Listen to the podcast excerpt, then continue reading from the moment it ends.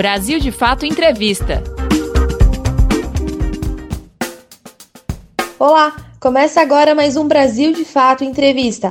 Hoje a conversa é com o escritor, militante da causa indígena e da questão ambiental, Ailton Krenak. Ele participou da Assembleia da Constituinte, que elaborou a Constituição de 1988 e da Aliança dos Povos da Floresta, idealizada por Chico Mendes.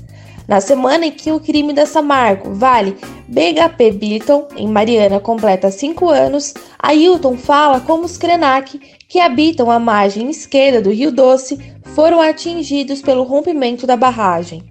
Ele também fala sobre o que chama de economia do desastre, em que empresas se beneficiam financeiramente a partir de tragédias. Confira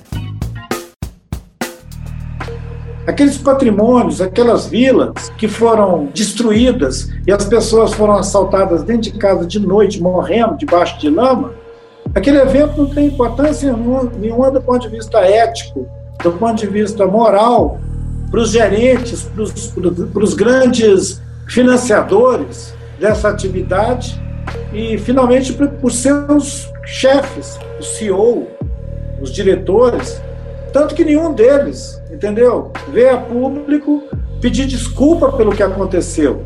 Pelo contrário. Cosmologia. Os nossos antigos, eles acreditavam que tinha eficácia em botar as nossas crianças dentro da água e falar com o rio e pedir para ele proteção para aquelas pessoinhas que estavam começando suas vidas, para eles poderem andar, serem fortes, e depois, essas crianças que se tornavam pessoas é, saudáveis e fortes, continuavam conversando com o rio, pedindo para ele: me dá peixe. Pô, atu, boquinhauí, é, me dá peixe bom. E conversando com ele para ele dar saúde, conversando com ele para ele dar comida, e essa, é, essa reciprocidade dos, das pessoas, do povo, dos burum, que são os Krenak, com o rio, que é o Atu, com o território onde nós vivemos, com a montanha, ela não é uma é, não é uma analogia sobre seres vivos e humanos. É uma cosmologia, né? É uma cosmogonia. É o jeito que esse povo pensa que é o mundo. Não é só o Rio Doce, é assim que nós pensamos que é o mundo. E com a dissociação da ideia de que o mundo é uma coisa e nós, os humanos, somos outra, nasceu essa abstração que chamam de meio ambiente. Meio ambiente é uma invenção da cabeça das pessoas que não conseguem viver a experiência de conversar com o rio, com a montanha, de se sentir afiliado com o território onde ele vive então, essas pessoas sem cultura, sem identidade, eles precisam imaginar uma ciência ambiental para dar conta do estrago que eles estão fazendo na Terra, na vida. O crime que aconteceu em Mariana em 2015. Uma enorme rede de vida foi abalada pela lama que desceu da barragem de Mariana numa extensão de mais de 600 quilômetros de lama é, em alta pressão, com a velocidade do vento, é, matando e destruindo a paisagem é, ribeirinha também. Não só a calha do rio, a beirada do rio. Vocês souberam que um ano depois, é, os macacos estavam morrendo e quando foram colher os restos para levar para fazer é, biópsias, descobriram é, que eles estavam morrendo porque a cadeia alimentar deles, a cadeia que eles integram, tinha sido destruída e eles estavam sendo atacados por uma febre, que eles chamaram de febre amarela.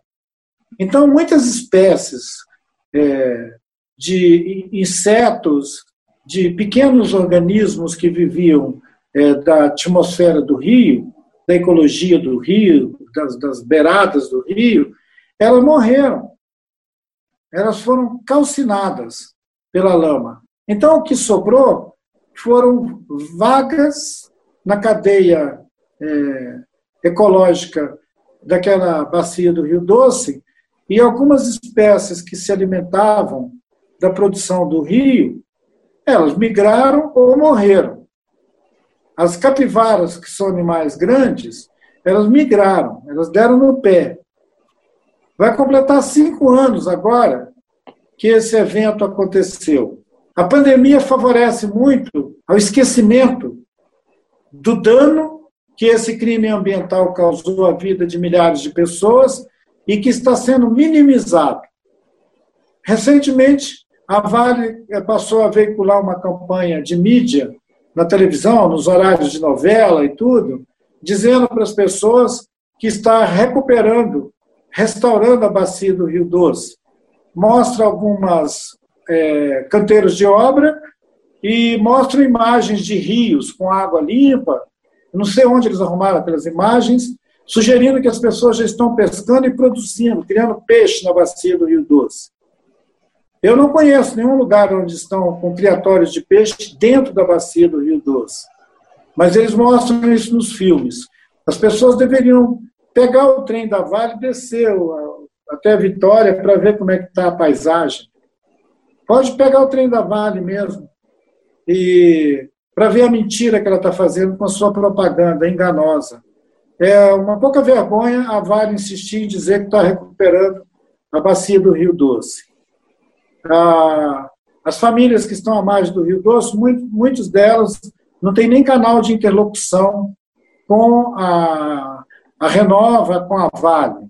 E é uma, é uma ofensa para as pessoas que perderam ah, familiares, que perderam é, a base da sua subsistência, da sua vida, assistir uma propaganda dizendo que tudo está voltando ao normal.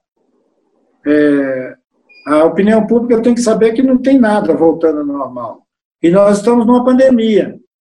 E seria cínico dizer que durante esse ano que tudo parou, a Renova, a Vale, a São Marco, a BHP estão produzindo tanto resultado assim. Economia do desastre. A razão por que ela está resumida em dinheiro é exatamente porque não foram capazes de confrontar a realidade ambiental, ecológica, a questão de que a bacia do rio já vinha sendo dragada, danada, destruída ao longo dos últimos, sei lá, 100 anos. Desde que construíram a ferrovia, acompanhando o corpo do rio, e passaram a incidir sobre a mata, sobre a vegetação, sobre a vida selvagem e transformar o rio num corpo pelado, um corpo desnudado, pegando sol e pegando tudo quanto é lixo e resíduo da bacia do rio, as cidades jogando seus resíduos lá dentro, todo esse dano ele implicaria em muito maior investimento para recuperar ambientalmente a bacia do Rio Doce. Então é moleza transformar isso em compensação financeira. É o jeito fácil de fazer todo mundo esquecer o que aconteceu e seguir a vida. Continuar consumindo, continuar é, a, a, afetando cada vez mais a qualidade de vida nos seus próprios territórios. É, eu, não, eu não vejo como um desvio o fato de a única coisa que a, a Renova esteja fazendo seja é, pagar em dinheiro o dano que as pessoas sofreram porque isso é o imediato. E provavelmente, é, para, as corporações que, que praticaram esse crime, é uma micharia o que eles pagam para essas pessoas. Eu costumo dizer que agora nós estamos vivendo uma economia do desastre. Famílias que viviam da subsistência, de uma hora para outra, passaram a viver da indenização. Essas pessoas deixam as suas vidas e passam a viver uma outra vida, que é a vida de quem vai administrar o dinheiro da indenização. É como se você se aposentasse antes do tempo. É como se você eh, tivesse a sua vida suspensa e uma vida substituta para você ir para a fila todo mês pegar dinheiro, pagar conta e comprar coisa. É, é, uma, é um confinamento daria para a gente fazer um paralelo que se a gente não tivesse, na, na bacia do Rio Doce, se não tivesse eh, o risco de contágio pela Covid, as pessoas estavam, estariam confinadas da mesma maneira, esperando o caminhão-pipa, esperando a cesta básica e esperando o pagamento no dia certo do mês. Quer dizer, eles viraram é, dependentes de um sistema financeiro que eles não conhecem, que eles não têm capacidade de entender, não tem mesmo. Se você quisesse que a, que a comunidade, estimada em aproximadamente 600 mil pessoas da bacia do Rio Doce, entendesse o que, que é, é dinheiro chegando ali, através de empreiteiras, de terceirizadas, dinheiro chegando nos armazéns, dinheiro chegando na forma de mercadoria, a, a rede de fornecedores toda sendo ativada a, a um crescimento assim de 130%, 140% ao ano. Um camarada que antes vendia, sei lá, uma carreta de um determinado insumo, agora ele vende 30 carretas daquele insumo. Então, é claro que o dinheiro vai circular ali. Isso tudo pode mascarar uma situação de uma economia do desastre. Você cria um dano e depois você põe dinheiro lá. Isso não é novidade. Está é, tá cheio de países por aí fazendo guerra. Primeiro joga bomba num lugar, depois eles vão lá reconstruir o país. Agora nós estamos na fila. Eles destroem a bacia do Rio Doce, depois destrói a bacia do Paraupeba, e assim vão regaçando com os rios. O Rio São Francisco está sob ameaça de implantar mais uma barragem nele. O Rio São Francisco, todo mundo sabe que ele está esmilinguindo, ele está doente. Você faz mais uma barragem lá. Quando acontecer qualquer um evento que colapsa a vida do, do Rio São Francisco, quem é que vai indenizar as milhares de pessoas que vivem na bacia do São Francisco? Então, assim, é uma falta de governança, é uma falta de saber que isso aqui é um país e que as bacias hidrográficas constituem o território brasileiro. Eles não são propriedade particular das mineradoras. Se elas estragarem essas terras, elas devem muito mais do que indenização para as famílias. Elas estão causando um dano ao bem comum, a um patrimônio que é do país inteiro, que é do povo brasileiro. Estão destruindo um patrimônio do povo brasileiro. Tudo que é produzido da terra, tudo que é extraído da terra, a água, o minério, a floresta, a madeira, a produção agrícola, tudo isso sofreu um apertamento, sofreu um estrangulamento. A disputa no mundo inteiro por terra, por água, por floresta, ela é no mundo inteiro, não é só aqui em Minas Gerais, não. E Minas Gerais integra esse, esse, essa plataforma extrativista que está em muitos continentes, e aqui é, o Brasil é uma delas, a África também é, tem outros países que são plataformas extrativistas, onde as corporações deitam e rolam. Então, assim, aqui é a nossa vez agora de ser esmagado por esse tipo de capitalismo que destrói os, os, os ambientes e vão para outro país depois. Quando não der mais aqui, eles vão para outro lugar, vão para a Ásia, vão para a China.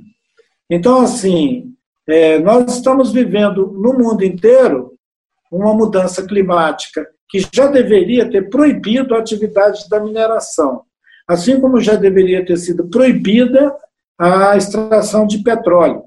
Né, os combustíveis fósseis e a mineração são duas atividades primitivas, elas já deveriam ter sido encerradas no século XXI.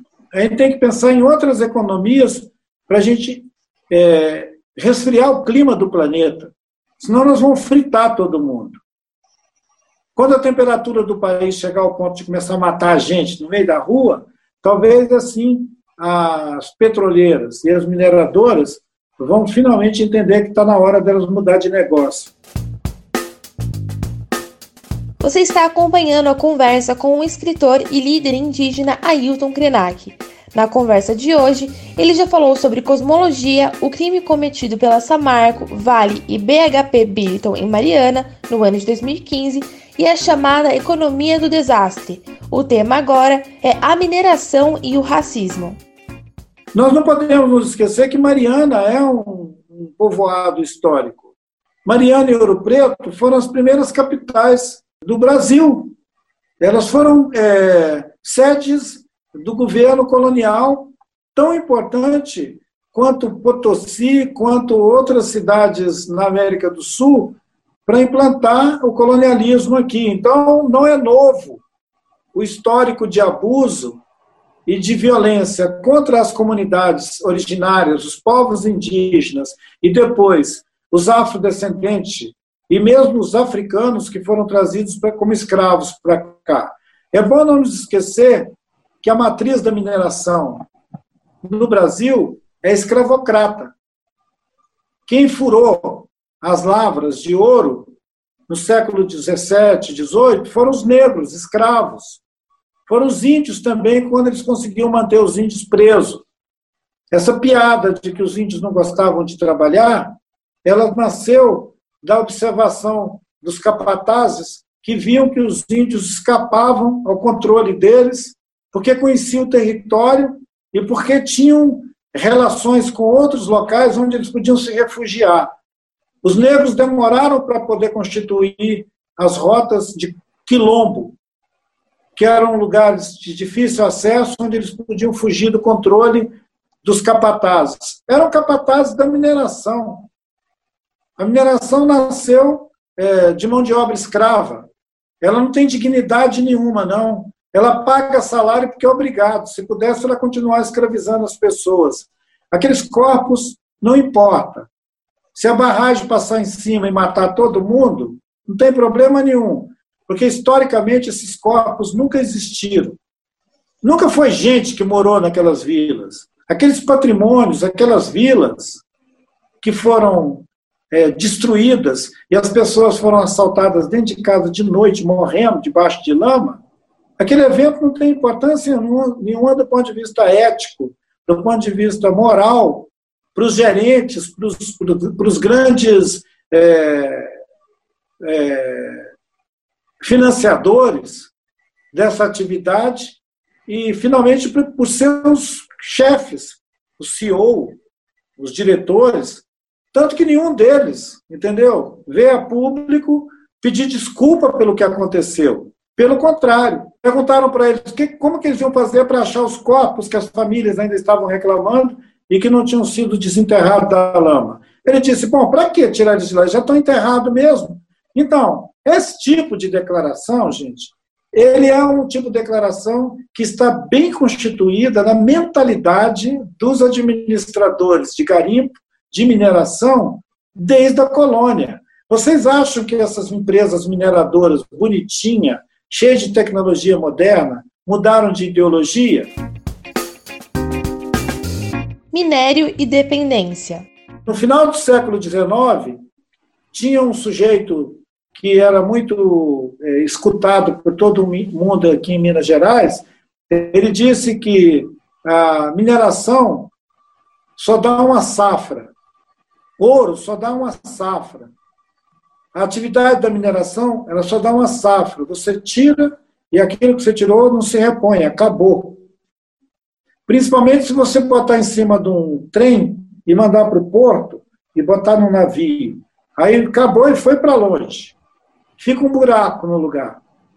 O Drummond, o Carlos Drummond de Andrade, ele passou a vida inteira dele dizendo que tinha um buraco onde ele viveu, que é Itabira. Itabira é um buraco.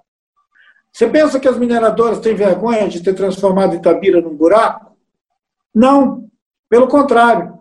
Elas fazem introjetar na mentalidade dos moradores desses lugares como se ela estivesse ali para favorecer as, as pessoas, proteger as pessoas, levar progresso para as pessoas. Não é falta de esclarecimento, é a persistência de uma atividade extrativista, uma atividade econômica que é extrativista e que não tem coragem de evoluir. Porque se a mineração tivesse coragem de investir e evoluir, ela não fazia o dano que ela faz aos lugares onde ela se instala. Mas se você pegar um diretor deles, um desses espertalhão, ele vai dizer para vocês que eles nunca investiram tanto. Que eles têm tecnologia de última geração e que a mineração que eles fazem é limpa. E eles botam outdoor para todo lado dizendo que é sustentável. Eles investem muito mais em propaganda para fazer uma espécie de lavagem da sua é, história suja do que investir em tecnologia para diminuir o dano ambiental da atividade que eles continuam fazendo como, como querem. Todo mundo sabe que as barragens são obsoletas e mal feitas e que elas têm duração. Só eles é que não sabem. Só os engenheiros é que não sabem. Ah, qualquer morador da bacia do Rio Doce sabe que essas barragens tem uma hora que elas estouram e derramam em cima de quem está para baixo. Os municípios que cedem território para as mineradoras, eles ganham uma micharia. Então, é, a sociedade tinha que botar em questão essas atividades predatórias, insustentáveis, e essa enganação que é a propaganda de que eles estão promovendo o progresso. Se a Vale tivesse promovendo o progresso, Minas Gerais não era um estado tão atrasado socialmente, economicamente, em relação aos outros estados brasileiros. Resistência indígena. Não tem cinco anos que os Krenak enfrentam a mineração. Na década de 20 do século passado, o governo da província de Minas Gerais separou uma reserva para as famílias que estavam ainda circulando na floresta do Rio Doce, para ir para dentro daquela reserva e liberar o nosso entorno do nosso território para passar a estrada de ferro. Essa estrada de ferro aí, a Vitória Minas, ela passou dentro do nosso território. Ela atropelou muitos índios que nem sabiam o que era um trem quando eles estavam abrindo a estrada. Quando nós fechamos a estrada de ferro em 2005, não foi por causa da barragem. Nós fechamos a estrada de ferro em 2005 por causa do licenciamento adulterado da hidrelétrica de Aimorés. Essa barragem foi construída para atender a demanda de energia da Vale do Rio Doce. E nós sabíamos disso. E os Krenak chamaram a, a Vale para discutir, a Vale fez ouvido moco, os Krenak avisaram várias vezes, eles não entenderam, aí o povo Krenak fechou a ferrovia. Foi um escândalo. Isso foi dez anos antes da lama. Não é de hoje, não é de ontem, não. Nós estamos é, denunciando e enfrentando a arrogância dessas mineradoras desde que foi criada uma reserva para a gente viver num lugar onde eles estão predando o entorno todo.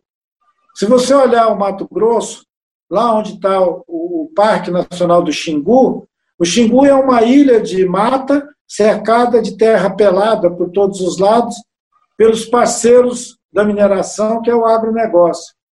Então, hidrelétricas, mineração e agronegócio estão destruindo os rios, destruindo os aquíferos, acabando com a vida das pessoas, como uma atividade vencedora, uma atividade que acha que tem que ganhar um prêmio por causa disso. São atividades de exportação que não acrescentam nada à economia do Brasil. Seria talvez é, uma, um exagero imaginar que depois de uma história tão predatória e a constituição, a formação de uma sociedade desigual, complexa e desigual como a brasileira, que o pensamento, que a perspectiva dessa minoria que são os povos indígenas, pudesse criar mudança nesse mundo é, onde a infraestrutura e a governança da coisa é feita por não indígenas. As coisas vão de mal a pior não é por falta de conhecimento, as coisas vão de mal a pior é por causa de uma ideologia. É uma, ideologia é, individualista que dá prêmio para a meritocracia, que estimula a competição e que não está interessada em aprender a viver bem. As pessoas estão interessadas em se dar bem, que é diferente de bem viver. O pensamento indígena é o pensamento do bem viver. E a sociedade estimula o se dar bem. Então está cheio de gente que só quer se dar bem. O empreiteiro quer se dar bem, o diretor da mineração quer se dar bem, o cara que dá licença fajuta se dá bem, o membro do conselho que deveria votar sim ou não quer se dar bem. Então, como toda essa cadeia é, cooperativa entre si querem se dar bem, vai demorar muito para eles darem ouvido a um pensamento dos povos originários de que a terra é a nossa mãe e que a gente precisa respeitar a vida para além do humano, que não é só gente, homem que vive. Eles não respeitam nem os seres humanos, que são mais ou menos parecidos com eles. Imagina se eles não respeitar um rio.